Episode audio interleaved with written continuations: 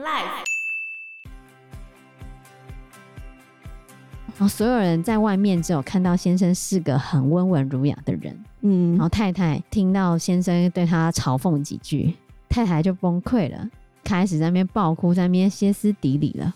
所有人都会觉得是太太的问题，但实际上先生就是用冷漠跟刻薄来对待他的妻子，这就是精神虐待的玩法。Hello，大家好，我是 Joe，我是 Fana，我是 Anna。我们上一节的最后讲到，我们要来谈家暴的问题。我们上一次有提到家庭暴力事件的通报被害人数，从二零零五年到二零一八年这一段时间，整体来说，通报的件数是慢慢在抬升的。那其中占最多数的，就是婚姻、离婚或者同居关系的暴力。在二零一八年的时候，大概有六万多件。六万多件。那讲到婚姻、离婚或同居暴力啊，就让我想到我最近有一个学生刚跟他的女朋友分手。刚跟他女朋友分手？对啊。然后呢？嗯，分手的原因很简单，就是打电动、吵架，打电动吵架。因为打电动而吵架？对啊。是怎么样吵架？他们玩那个传说对决。嗯。他女朋友跟他们一起连线。他们都算程度不错，他们也会用通话的方式一起沟通战术，语音啦，对啊。哦。然后他女朋友是他们这一群人里面最弱的，然后他就很希望我这个学生 carry 他，可是我这个学生可能也没有强到可以填补他女朋友那么大的洞，那就不要一起玩呢。他每次指挥他女朋友往东，他就往西；叫他不要冲，他就往前冲。有时候不是你讲了就很容易控制的，好吗？然后输了之后呢，他女朋友就开始屌脏话。好吧，那我觉得是他女朋友人品不是很好，就牌品不是很好。对对对对，如果以打牌来说的话，就是牌品不好啦。对。然后从此之后，他们感情就慢慢的出现裂痕。因为这件事情，所以他们不应该一起打电动。他们就是因为打电动才在一起的。那他们就不要打那种会造成彼此、嗯。他们除了打电动之外，就没有什么沟通感情。我意思是，他们不要打那种会让他们两个吵架的游戏。他们有意识到他们在玩的时候就自己在吵架吗？对啊？那他们的约会就是玩，用这个来联系感情，差不多吧？因为他们是远距离吧？他们有出去有见面过？对对，他们有见面过啊。啊，那就情侣吵架啊。好了，分了就分了。他们在一起很久吗？可能也快一年了喔。啊，没有试着沟通吗？还是没有结果？我觉得这种沟通不会有结果的，除非女生把自己的打电动的能力提升提升。对，除非女生提升自己打电动的能力，不然就是她改善她的人品，就输了不要讲脏话。嗯，但可能都很难。不然第三就不要一起玩这个。那他们都有试过这些方法吗？就是沟通，或者是不要一起玩？他们有沟通过啊。他们最后分手，就是因为他女朋友不要跟他一起玩，所以就分手了，对吧？他们分手的起爆点是这样啊，我那个学生就约他女朋友要打电动，然后他女朋友就说他怕他会爆发，就是会生气，所以他不想打。这时候我的学生就说：“你生气没关系，我还是要打嘛。”结果那女生就坚持说她不打，最后就吵到分手了。我学生就骂他说：“你太自私了，我来找你打游戏，不是要来找你吵架的。”接着两边就开始互杠了，然后最后就分手了。好啦，就这样了。我觉得没什么好说的。对啊，没什么好说的，是没什么好说。但是我没有想到，我这个男生的学生竟然会吃不下饭。吃不下饭？真的吗？对啊。然后他女朋友就开始一个一个退出他之前打电动的时候沟通的群组。因为他们每一次打电动都有不同人，所以有很多个群组，然后他就隔一段时间退一个，隔一段时间退一个，这样给他看。然后我那个学生就觉得他女朋友是在虐待他吗？是吧？他就问我说：“为什么他要赶尽杀绝？为什么要做这么绝？”对啊。你怎么没有回他？因为他想让你痛苦。不对。不然嘞？我不是这样回他。不然你怎么？接着就是我的恋爱哲学的部分了。好，开始。哦，恋爱哲学。这时候我学生非常难过，他就说他觉得他被他女朋友当成仇人，一刀一刀的这样割他。这时候我 PO 了一个反正我很闲的影片给他，嗯，叫做《失恋男的壳》。啊，他的想法是什么？他有想通吗？他还是说他女朋友对他早就没感觉，嗯，我被他当成仇人一样。然后我就回他说，所以我在跟你讲壳啊，你女朋友表现出来都是她的武装，你都看着他的攻击性，但是我看到如果你女朋友不在意你的话，他就不会这样子做。爱的反面不是恨，是冷漠。那他既然对你还会生气，而不是冷漠的话，我觉得他很在意你啊。嗯、不要只看到表面的事情。你是在劝和不劝离的意思吗？没有啊，我觉得他没有办法释怀的原因是他觉得他女朋友根本不在乎他，他觉得他付出的比较多。还有感情的时候，每个人都会觉得自己付出比较多。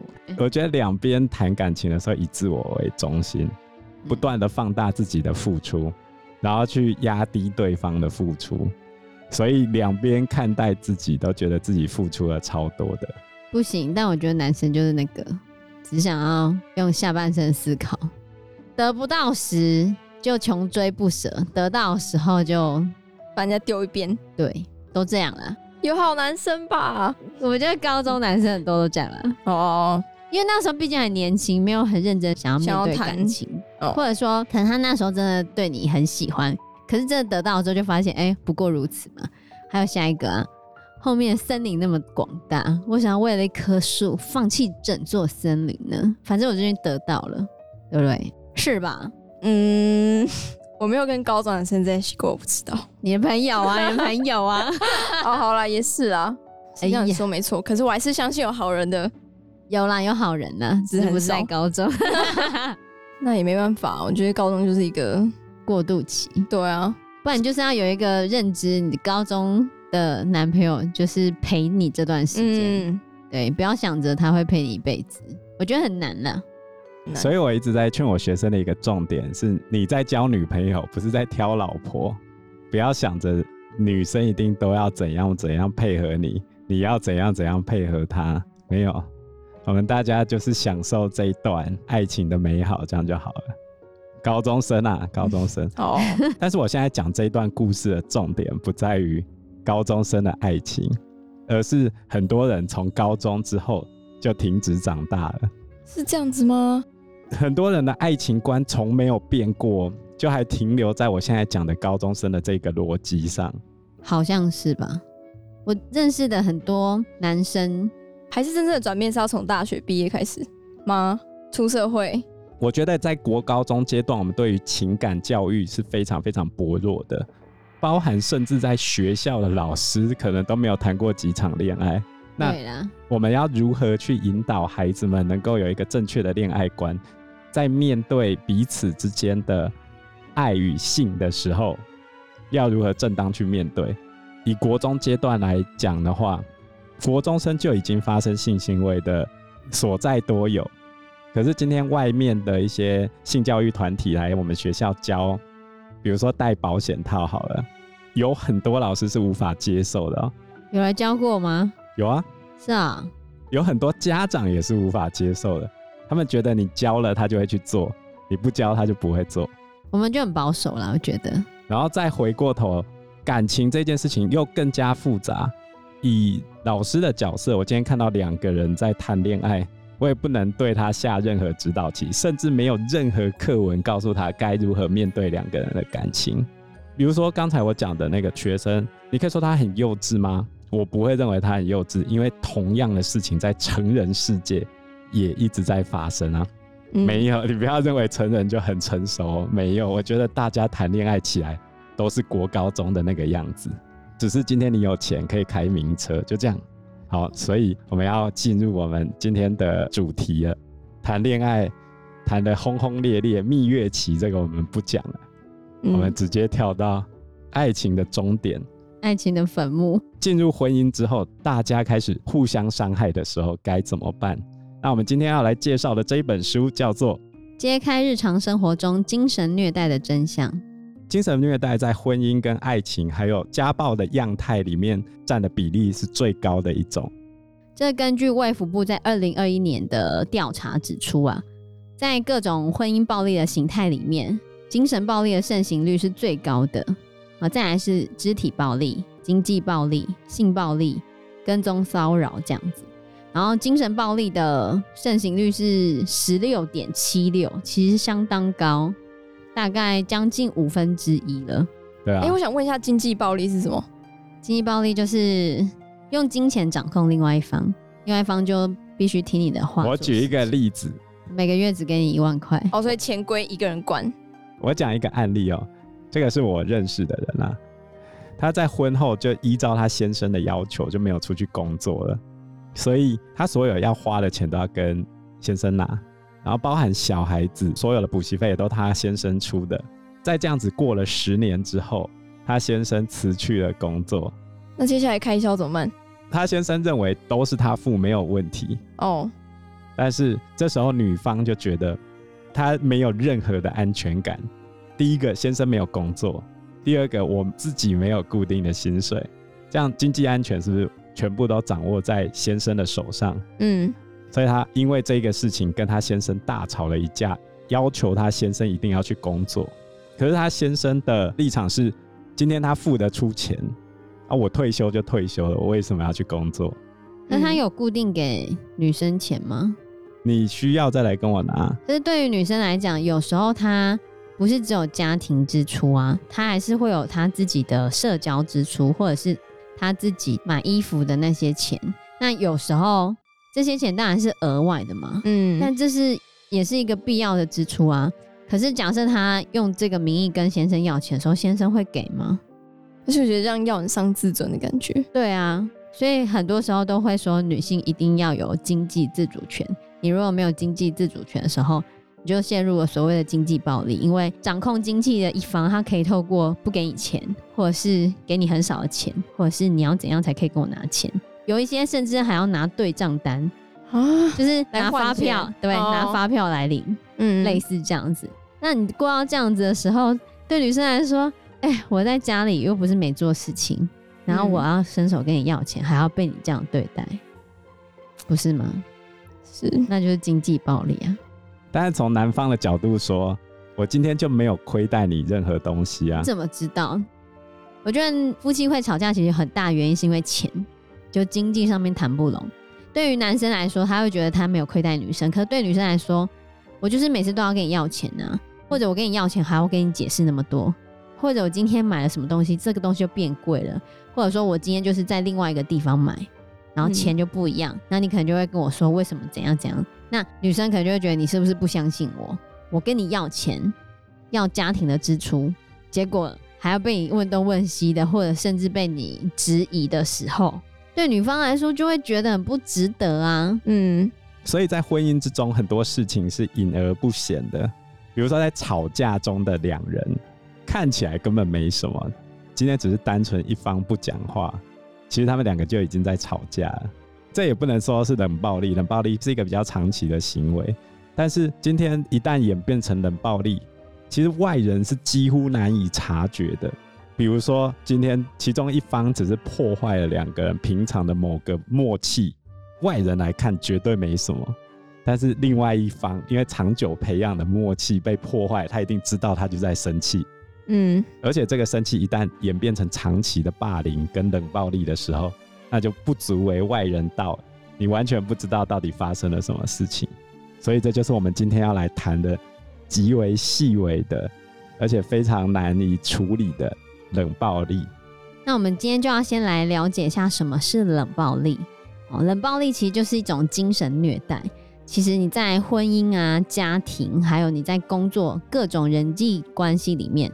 都可能会有冷暴力的影子。那在这种暴力关系中，会有一方是施虐的一方，施虐者，然后另外一方就是受虐者。那施虐的一方呢，他通常就是会透过冷落啊、嘲讽或者是轻蔑等各种手段来去欺凌、控制受虐的一方。然后受虐的一方就会在持续的被虐中，他的人格跟自尊就会严重的受损。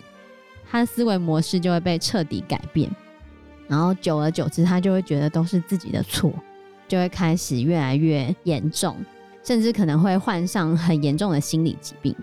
那虽然施虐者他不会动手，他完全没有动手哦，嗯，然后他没有肢体的暴力，他只是动动他的嘴巴，有时候甚至他连嘴巴都不会动，连讲话都不讲，就是冷漠的方式，不用写死妈宝，对。就用冷漠的方式，沉默的方式，这其实就是冷暴力。所以，我们先来讲一下，怎样会对对方构成精神的暴力。好，我先讲一个案例，就有一对夫妻，先生呢，他一直以来都是非常斯文、温文儒雅的人，可是他在职场上面一直没有升迁。那太太呢，本来收入跟他的地位都没有先生高，可有一天呢，突然太太变成主管了，先生回家就开始对太太变得很刻薄、很冷漠。他就说：“哎呀，你现在当主管了，很了不起啊，都不用顾家了。”我就开始抱怨妻子都不顾家，见不得人好。那妻子就会觉得，好像他真的在工作上面太用心了，然后真的没有顾到家里嘛。嗯太太就会开始努力调整自己的状态，这样得到她先生的认同。可先生还是会很嫌弃，对他越来越冷淡，越来越冰冷。到最后，太太竟然发现他先生有了外遇。可是当他跟他先生对峙的时候，先生竟然把外遇的原因归咎到太太身上，都说是太太冷落他，因为太太在工作的时候太认真了。太太是主管嘛，所以太太冷落了家里，导致他才出去外遇。最后，太太终于决定跟先生离婚了。可即便是离婚呢，他先生还是一副置身事外的样子，而且他遇到人就说都是他太太不好，都是他太太冷落他，太太为了工作，然后冷落了家里，所以导致我们离婚。然后他就会在公开场合对太太冷嘲热讽，甚至给他的太太难堪。然后终于呢，在有一次的宴会上面。那个太太受到她的丈夫嘲讽嘛，太太就爆发了，因为太太在家里一直被先生冷淡，嗯，被先生这样子嘲讽啊，太太终于在公开场合爆发了，然后全城的亲朋好友都看到，哎呦，怎么你先生讲你几句，你就这样歇斯底里的疯了、发癫了，这样子反应过度了，太太就一下子开始在那边大哭、暴哭了起来，然后先生就全程一副事不关己的样子，冷漠的看待他的太太在那边哭泣。那你在这个案例里面，你可以看到，这先生有暴力对待他的妻子吗？没有。他有对他肢体暴力吗？没有。然后所有人在外面只有看到先生是个很温文儒雅的人，嗯。然后太太在外面听到先生对他嘲讽几句，太太就崩溃了，开始在那边爆哭，在那边歇斯底里了。所有人都会觉得是太太的问题，但实际上先生到底做什么？先生就是用冷漠跟刻薄来对待他的妻子，这就是精神虐待的玩法。讲到那个外遇的部分啊，其实这个案例里面，先生找的理由有点类似太太怀孕的时候，先生外遇，然后都怪给太太你怀孕，这根本就不是理由啊！他就跟太太说，都是因为你怀孕啊，你不能满足我啊，我没办法，所以我只好去外面找。所以他透过这种话语，把受害人跟被害人的立场对调，然后反而让怀孕的太太在接受长期霸凌的情况下，她可能就会出现那种罪恶感，最后就会精神失调，开始出现一些歇斯底里的症状。那不管是从娘家还是先生的亲朋好友这边来看，都是太太突然变得很歇斯底里，所以先生才外遇。嗯，最后的结果是这样，结果女生的立场就变得更加为难。对啊，因为她在家里遭受的那些事情，外人根本不得而知啊。就像我最近接触到的一个案例，先生跟我讲说，他到家里的外面去收衣服，收进来放在床上，他太太下班摸了一下衣服，竟然还有的是湿的，他太太就突然抓狂了，把桌上的瓶瓶罐罐抓起来往地上砸爆。这是男生的说法，就太太突然歇斯底里。那女生的说法是什么呢？女生的说法就是她长期受到她老公的冷暴力，嗯，她已经受不了了，所以她才会有这样的行为。那到底谁讲的是对的？身为一个第三者外人，第一点我不知道女生有没有被冷暴力，但是我知道女生真的有砸烂东西。这时候外人该怎么评价这个事情？真的很难呢，对啊，所以我们要检视一下怎样是精神虐待。其实精神虐待大概会分两个阶段，第一个阶段呢是人格腐蚀。什么是人格腐蚀？其实你可以把它想成就是洗脑，就施虐者呢，他会对受虐者一直施加各种压力跟影响，来去扰乱跟摧毁对方的人格。进而掌控对方。所以受虐者在这个过程中就会逐渐丧失他的自信跟判断力，然后对于施虐者的精神依赖就会持续的加深，就会开始丧失他的自我独立人格。然后这个建立关系其实并不容易哈，但是如果受虐者想要挣脱这个关系，恢复自由的时候，施虐者就会把他的虐待程度升级。所以有些时候你就会发现，受虐者他其实就会回想起刚开始相处的时光，他可能会跟你说：“我就是离不开他，你不知道他以前对我有多好，我都觉得这辈子不会再有别人对我像他这样子那么好了。”这就是施虐者，他在刚开始的时候洗脑非常的成功，受虐者就会很难看清楚自己，他就会很难脱离这个关系，情绪勒索。就他一开始会对你很好，然后开始进而掌控你这样子。可当受虐者想要找回自己的人格的时候，他就会想办法让你有苦说不出。比如说，他可能就会用很凶狠的眼光看着你，让你胆战心惊，说不出来。那这时候呢，受虐者通常会用回避的方式，想要来平缓两个人的冲突。可这其实只是治标不治本而已。从受虐者屈服开始，他其实就会在这段关系上越陷越深。受虐者他会越来越抑郁，施虐者会越来越嚣张，然后受虐者就会觉得自己越来越混乱，压力越来越大。他就会问施虐者说：“你到底觉得我哪里不够好？要我怎样做？”你才可以原谅我呢。因为时间关系，我们这一集节目就到这边喽。有任何的建议都可以在留言区告诉我们，或者是直接在 Facebook 或者是 IG 私讯我们，我们都会回应你哦。那我们这一集节目就到这个地方喽，谢谢大家，谢谢大家，拜拜，拜拜，拜拜。